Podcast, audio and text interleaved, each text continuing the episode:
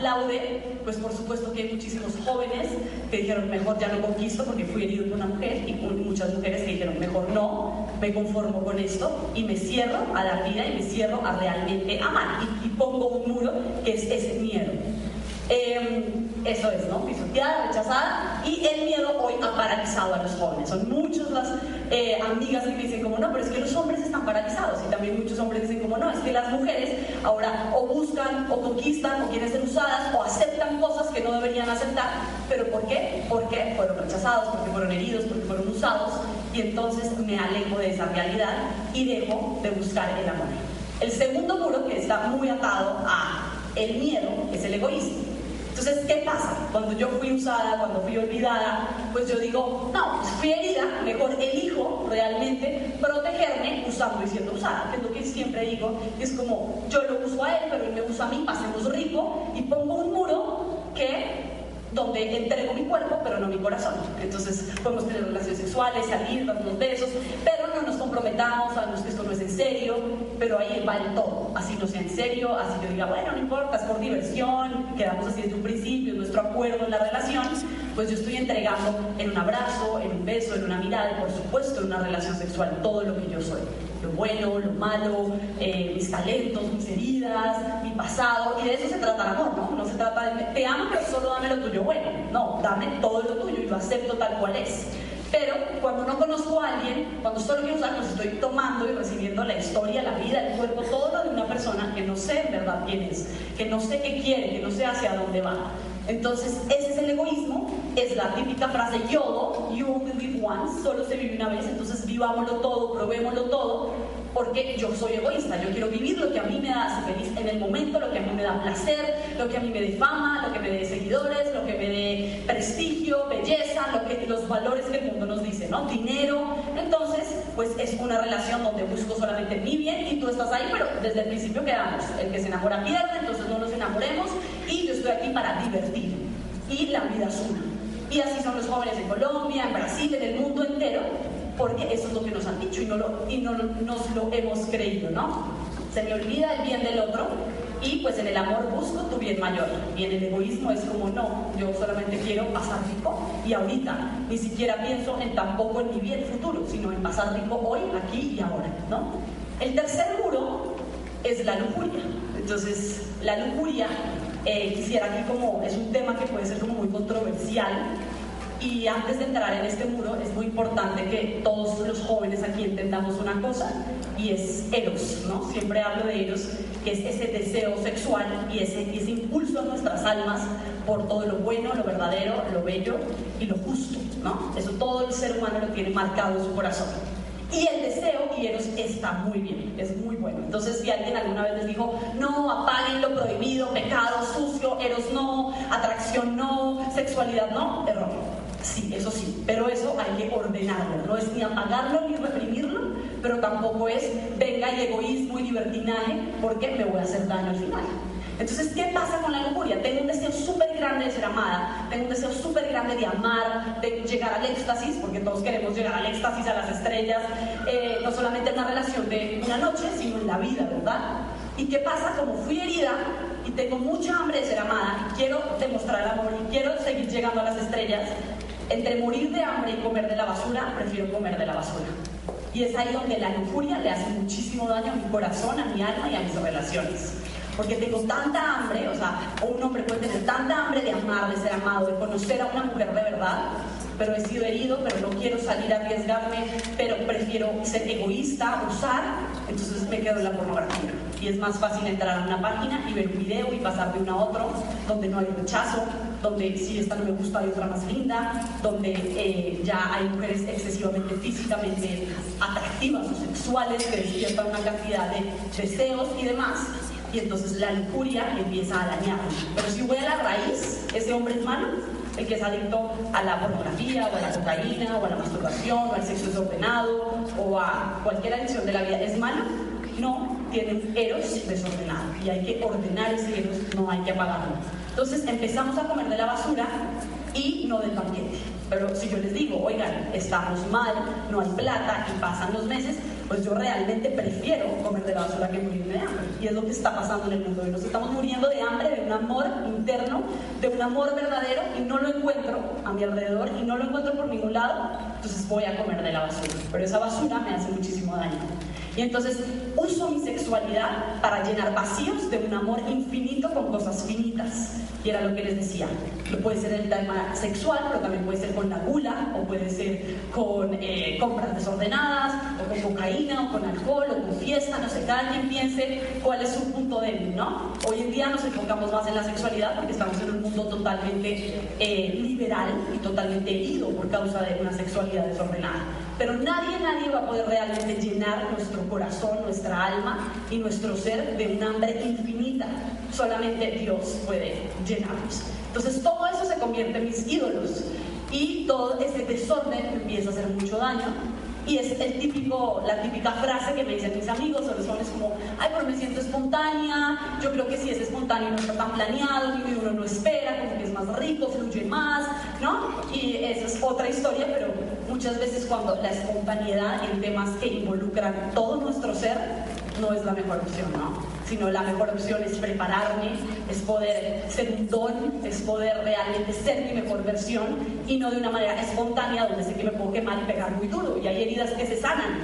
Pero conozco muchas otras personas que llevan muchos años y no lo han sanado. Hay personas que no deciden sanar y no pueden amar. Entonces es mejor no hacerlo y ver y mañana veo qué hago, sino realmente cuidar esa integridad que yo soy. ¿Y qué pasa con la lujuria? Causa soledad, causa vacío, causa infelicidad, infidelidad. La raíz de muchas infidelidades en noviazgos, en matrimonios, viene de un deseo desordenado hacia la pornografía, hacia las mujeres, hacia, hacia la fiesta, porque no puedo ordenar lo que soy y me incapacita para amar. Y muchas veces la lujuria es un camino seguro hacia la adicción y es la típica frase, ¿no?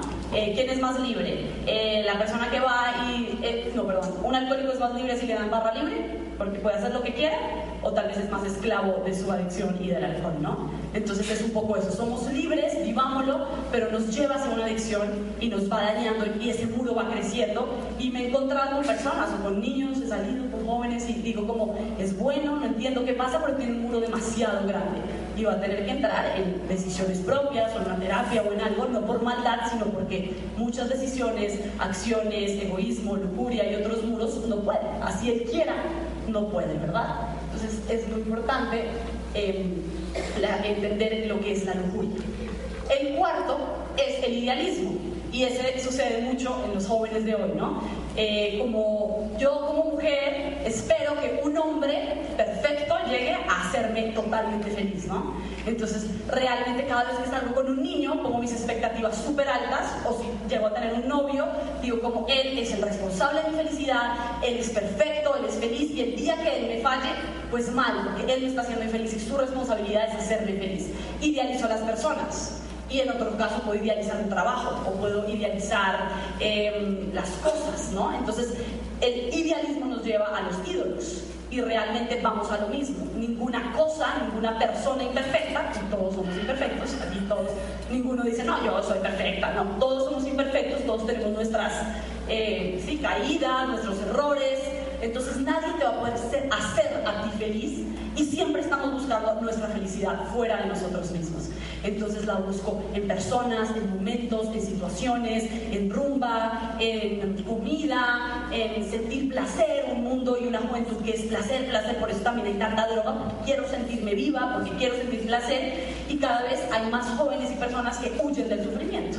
Y el sufrimiento pues nos hace crecer, si es un sufrimiento bien llevado, me transforma, me hace crecer, me permite ayudar a otros, me ayuda a trascender, le da sentido a mi vida, puedo mirar atrás y decir, wow, qué doloroso, no lo quiero volver a vivir, pero trajo estas cosas positivas a mi vida.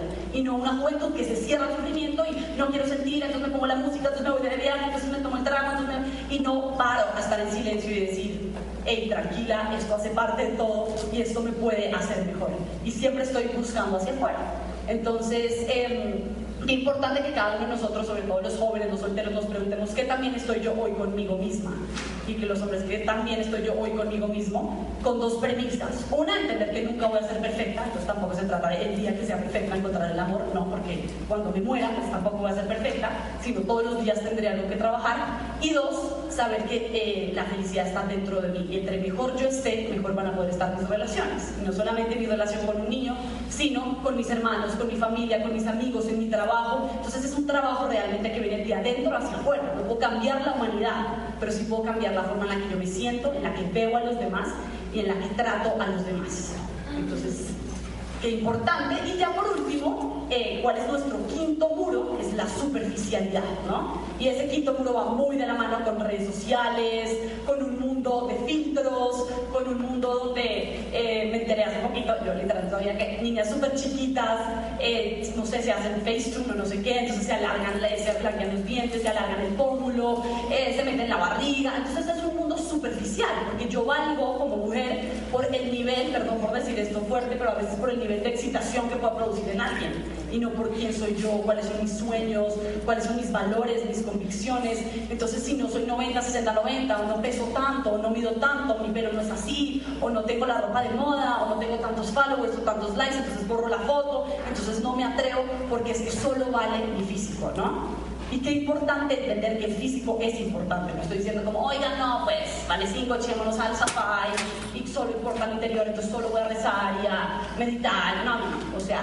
nuestro cuerpo revela una verdad invisible de nuestro corazón, ¿no?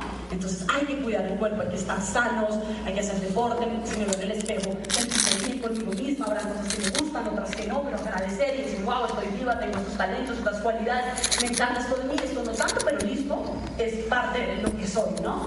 y no unos estándares imposibles de belleza para las mujeres, unos estándares económicos imposibles para el hombre, porque vale si tiene la plata, el carro, el trabajo, y no por quién él es por dentro, ¿verdad? Y la mujer vale por cómo físicamente se ve y no quién es. Entonces ese mundo superficial, pues es lo que vemos en las revistas y en Hollywood, y esta estadística a mí siempre me ha impactado muchísimo, y es que el promedio de cuando dura un matrimonio de Hollywood es 72 días y es la gente más guapa, más atractiva, más millonaria, más famosa. Y entonces yo me acuerdo que cuando yo era chiquita yo leía revistas de, de farándula y yo era como, ay no, tan divinos, Jennifer Aniston y Brad Pitt duran, eso sí fijo, ya llevan 10 años, no sé qué, pum, terminamos, ¿no? Eh, este otro, y realmente, ¿por qué? Porque hay una superficialidad muy grande porque es que ya no eres tan atractiva, o sea, ya pasó tu cuarto de hora, ya hay una más linda, ya hay una Miss Universo más joven, más flaca, eh, más millonaria, entonces chao. Y eso nos quiere muchísimo porque estamos hechos para ser amados por quienes somos. Y en el fondo, o sea, estoy segura, yo como mujer lo digo, pero me imagino que los hombres también, anhelamos a alguien que nos vea, no solamente que nos mire, solamente que digan, ah, está buena, está rica, es alta, tiene pelo, pero no, o sea, si yo le gusto físicamente a un niño que me gusta, pues chévere, pero yo no digo como, no, es que yo quiero muchísimo a María Andrea porque tiene pelo crespo, pues, o sea, chévere, pero yo quiero que me quiera por quien soy, por lo que hay dentro de mí, que me acepte con mis debilidades, con mis fortalezas, como un ser humano real, normal y no, eh, no, es que, es que me encanta porque tal, tal, y eso puede pasar, y puede acabarse, y eso puede no estar. Entonces vivo con miedo de que me van a abandonar estándares Entonces no es lo que yo pueda aportar, sino lo que también me pueda dar esa persona y no es incondicional, porque el amor es incondicional, sino condicional. No, ya no tienes la plata, ya no tienes el carro, ya no eres tan linda, ya no a Madrid, sino es condicional. Y eso nos va a ir. Entonces, ¿cuáles son como para retomar los cinco muros? El miedo, el egoísmo, la lujuria, el, idealismo y la superficialidad. Y qué bueno que a lo largo del día, si quieren tomar notas, si lo quieren llevar a la oración, si lo quieren después estudiar, que digan como, hey, ¿cómo estoy yo en estos muros? ¿Cuál es tal vez el que más ahorita más, está más alto, el que más daño me hace? Quiero reducirlo, quiero destruirlo poco a poco, quiero poder amar mejor, ¿no? Entonces, como este es un mensaje esperanzador y no es un mensaje de realmente eh, eh, los muros y ya, entonces vamos a ver cuáles son los antídotos contra los muros. ¿no? Entonces, el primer eh, muro es el miedo y por lo tanto el antídoto es el amor. ¿no? Entonces, el amor vence todo miedo, el amor todo lo puede, todo lo transforma con mucha paciencia, con tiempo, con entrega, pero el amor es la respuesta al miedo. Cuando tengamos miedo, pues tenemos que pedirle realmente a Dios, como danos la fuerza para poder pues vivir sin miedo. Em, yo les doy que estar como un poco en desorden, pero ¿cuál es el, lo opuesto al egoísmo? La generosidad. Y la generosidad es un tema que vamos a hablar muchísimo, es súper amplio, súper vasto, pero enfocarnos en una cosa y en vez de yo buscar mi felicidad en mi momento ahorita y pasar rico y que me haga feliz y demás, mejor me enfoco en ser un don. Era una palabra, un don, ser un regalo que usábamos, usamos para el segundo, para el otro, ser un don para la humanidad. Y entre mejor yo esté conmigo, pues yo mejor puedo ser un regalo para mis amigos, para mis amigas, para mi familia. El día que sea una mamá, una esposa, poder ser la mejor que yo pueda ser, ¿no? Como en mi humanidad. Entonces, qué importante es decir, ¿quién me va a hacer feliz? Es decir, bueno, yo, qué tan buen regalo soy para los otros, qué tan generosa soy en mi tiempo, en mis talentos, en mi entrega hacia mi entorno. ¿no? Eh, el opuesto a la superficialidad y a la, superficialidad y, a la, y al idealismo es la vulnerabilidad y la misericordia. Entonces aquí quiero ponerles una escena, eh, Liz, ¿me ayudas con la escena?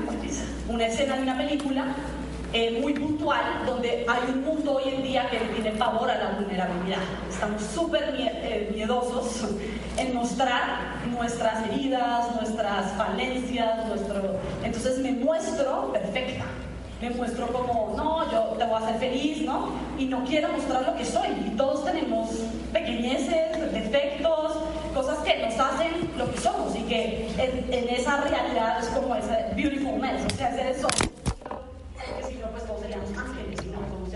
de carne y hueso. Y mm, entonces yo les quería mostrar esta, este, este video que ahorita no está funcionando, pero vamos a ver si lo logramos ahorita, que habla sobre la vulnerabilidad, como cuando muchas veces nos mostramos pequeños, nos mostramos eh, vulnerables, eh, nos mostramos como, hey, quiero dar lo mejor de mí, pero no sé si sea perfecto, pero es lo que hay, pues eso causa en el corazón del otro, es decir, uy, no, sapo, causa una ternura enorme, un amor enorme y nos hace amar mejor, ¿no? Entonces, sí, justo acá. ¿Cómo es la bolsa? Transparente. Es como de regalo. Hay un montón, hay una caja de esferos. Hay tres cajas de esferos. Están ahí. Ya voy, ya voy.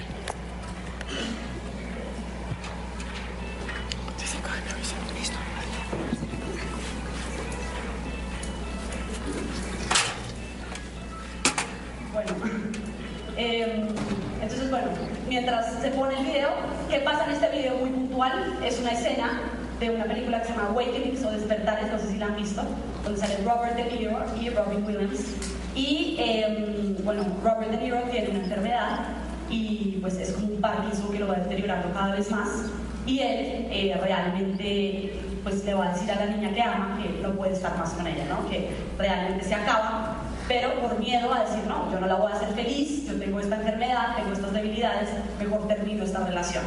Y ahí, eh, pues ojalá en algún otro momento del día podamos poner, pues lo que pasa es que ella en vez de decirle, sí, tienes razón, estás enfermo, chao, pues coge, lo abraza, le dice que no, que todo va a estar bien y bueno, bailan y es súper bonito ver cómo ella le dice, no, o sea, yo te quiero así en tu enfermedad y en tu debilidad. Entonces, no tengamos miedo jóvenes a mostrarnos vulnerables o a mostrar como somos. Sé que es difícil, uno dice, ay, si me pido salir a como contar o a mostrar todo eh, las cosas que tengo, mis cosas personales, mis debilidades, porque no es fácil, pero eh, pasa lo opuesto a lo que queremos que pasa. Pensamos que la gente nos deja de amar y resulta que nos aman más. Pues, como hay esa ternura de por medio.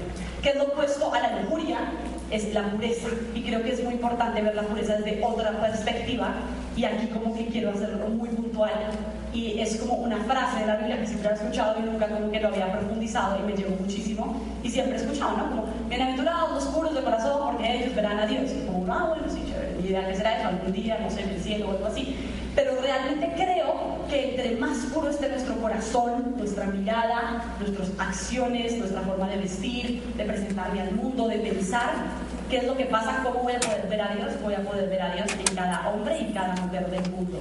Y eso a mí me abre muchísimo los ojos y decir, entre más pura esté yo, voy a poder ver a Dios en cada uno de ustedes. Porque cada uno de ustedes revela una verdad de Dios que nadie puede revelar y poder ver a cada hombre de una manera como Dios lo ve, con demasiada belleza, con sus defectos, con sus cosas buenas o malas, pero empezar a ver el mundo lleno de belleza y lleno de Dios. Y eso solamente lo logramos entre mejor esté nuestro corazón. Eh, que también es lo opuesto a la lujuria, es la castidad, que es un tema muy amplio, pero no una castidad represiva de todo lo que no puedo hacer, sino una castidad de todo lo que sí puedo hacer. De cómo puedo entrenarme para correr la carrera del amor, porque el amor es difícil, es como sacrificado, yo no estoy casada, pero lo veo en mis papás y es una relación súper linda, pero no es perfecta, pero hay sufrimiento, pero hay dolor, pero hay entrega, pero hay lucha, no es como, no, nunca he visto la primera pareja que ya no, desde que me casé mi vida es perfecta, más bien como que veo lo opuesto, uy, no, casarse no, tenaz, no te cases María Teresa, no te eches la soga al cuello, me decía una, una amiga casada, yo era como, ¿cómo así? Por eso, porque queremos por todo, el idealismo, el egoísmo y demás, pero qué importante pues es eso, entender que debe haber una entrega y que es difícil y que se logra en la medida en la que aprendo a amar, en la que ordeno mis deseos y en la que me voy preparando. Eso es la castidad, no es todo lo que no puedo hacer, sino es el orden del amor. Y la pureza, esto lo decía San Juan Pablo II, es la energía espiritual de nuestra alma, de nuestro corazón, que libera el amor de todo uso, egoísmo y violencia. Entonces es poder amar a una persona totalmente libre de egoísmo, totalmente libre de uso, totalmente libre de violencia y es donarme, es entregarme al otro y es recibir al otro. Y eso literal sí debe ser éxtasis. O sea, cuando hay como una entrega de verdad, donde sabes que te acuestas con alguien y te levantas con alguien, no que te acuestas y no te levantas, o que se olvidó tu cumpleaños, o que puso que pasaron. No, como que me entrego en tiempo, en sacrificio, en amor, en, en dignidad y después ya te di todo mi tiempo, flores, chocolates, eh, estuve ahí en los momentos chéveres, en los difíciles, cuando va plata, cuando no, cuando estaba enfermo. Y después como que también entregar, ya te di todo, ya no tengo nada más que dar, te doy mi cuerpo, porque es todo lo que soy, mi cuerpo, mi corazón. Y eso es amor. Y eso, la castidad no es como algo antiguo, como de los tiempos antiguos, sino es algo que nos empuja a vivir un amor que nos va a llevar literalmente al éxtasis y no solamente a marchar. Em, entonces, como dándoles eh, también eh, los antídotos, quisiera poner este, este videito de otra película que no es de Awakenings, que nos habla sobre ese miedo que los jóvenes tenemos. Y en esta parte es eh, hablándole a un estudiante brillante que él tenía sobre la vida, sobre el miedo y sobre lo que somos hoy los jóvenes y creo que es muy pertinente hacia todos los muros y hacia todos los antídotos que acabamos de hablar. Something occurred to me. I fell into a deep, peaceful sleep, and I haven't thought about you since. You know what occurred to me? You're just a kid. You have the faintest idea what you're talking about. I thank you. It's all right. You've never been on a bus. No. If I asked you about art, you'd probably give me the skinny on every art book ever written. Michelangelo lot about him. Life's work, political aspirations, him the Pope, sexual orientation, the whole works, right? I bet you can't tell me what it smells like in the Sistine Chapel. You never actually stood there and looked up at that beautiful scenery. Seen that? If I ask you about women, probably give you a silver your personal favorites. You may have even been laid a few times.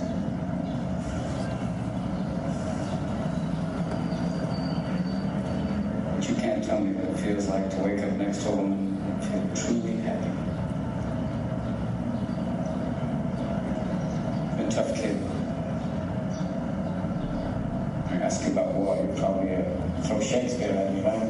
Once more into the breach, dear friends. But you never been near one best friend's head in your lap and watch him gasp his last breath looking to you for help. I ask you about love. Probably quote me a sonnet. But you never loved a woman and been totally vulnerable. Knowing someone that could level you with her eyes. Feeling like God put an angel on earth just for you. Could rescue you from the depths of hell it's like being be her angel. To have that love for her be there forever, through anything, through cancer. And you would know about sleeping sitting up in a hospital room for two months, holding her hand, because the doctors could see in your eyes that the terms visiting hours don't apply to you.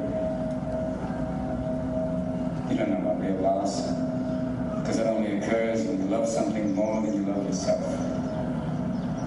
Don't you ever dare to love anybody that much.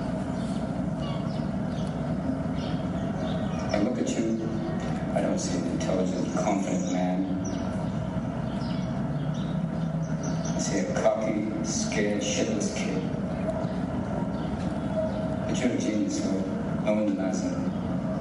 No one can possibly understand the depths of you. But you presume to know everything about me because you saw a painting of mine. You ripped my fucking life apart. You're an orphan, right?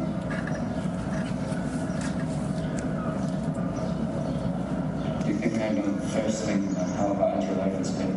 How you feel? Who you are? Because I get all of the twist. Does that encapsulate you?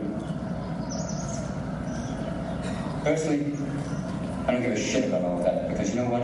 I can't learn anything from you. I can't read in some fucking book.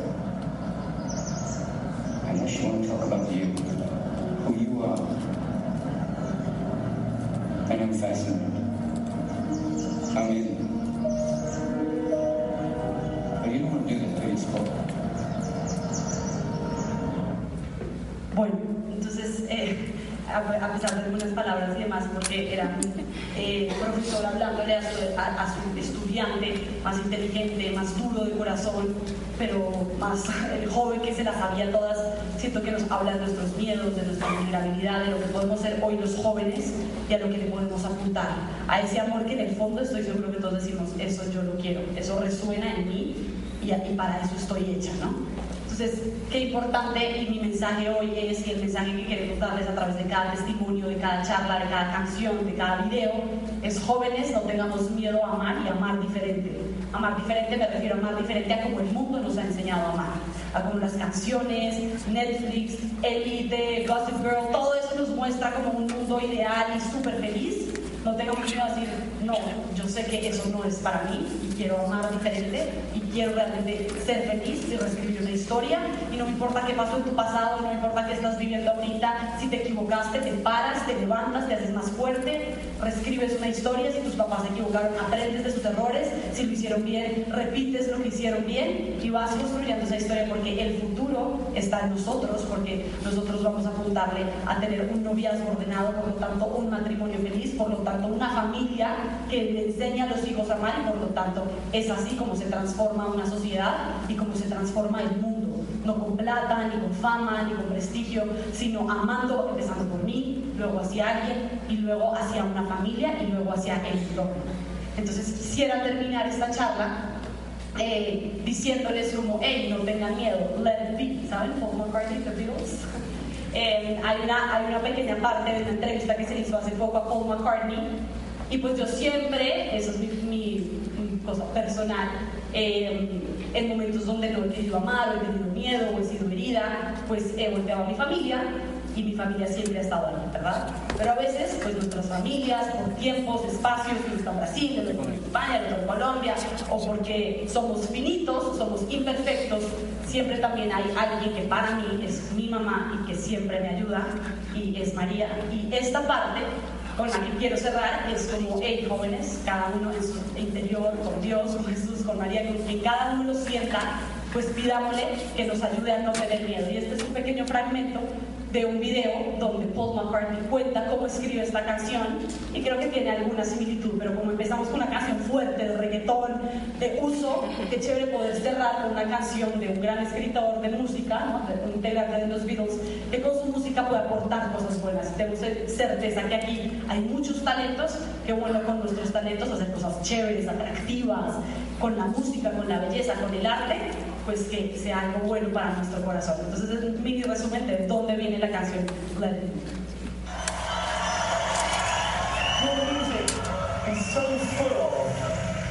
positivity and joy and a message of love and togetherness.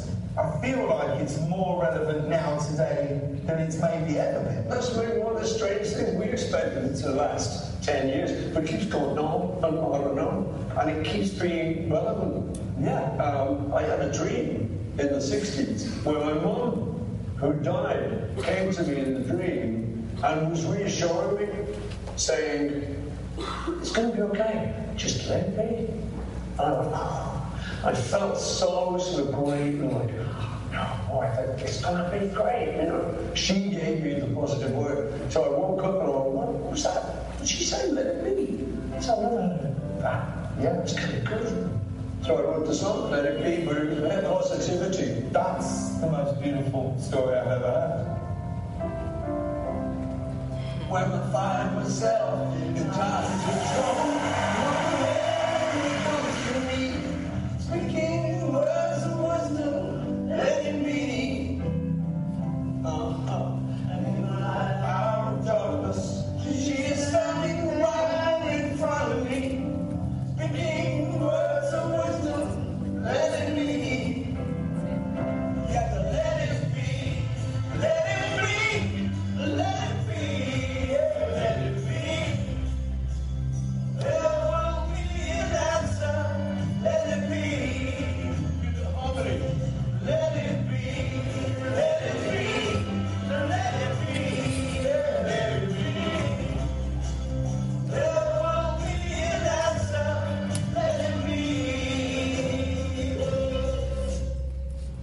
Bueno, entonces con esto quiero cerrar porque siento que siempre va a haber una respuesta, siempre lo vamos a lograr, siempre va a estar ahí, ¿no? Dios, Jesús, el amor de, de nuestra mano, María, y, y no importa de verdad, yo sé que todos hemos estado heridos, nadie se salva, ni crea que ellos digan, porque, ay, María Andrea, la charla ya, uy, sí, ya, está perfecto. No, también ahí voy todos los días, tengo mis muros, tengo mis heridas, voy luchándolo, y a veces me muero el susto, y a veces tengo miedo, o a veces sufro, y entonces me acuerdo que todo va a estar bien, y que siempre va a haber una respuesta, y que Dios tiene un sueño para cada uno de nosotros en el amor, en la protección y en todo, así que no tengamos miedo, apuntémosle a lo alto, no nos conformemos con poco y realmente recibamos ese don y ese regalo que tiene para nosotros. Muchísimas gracias.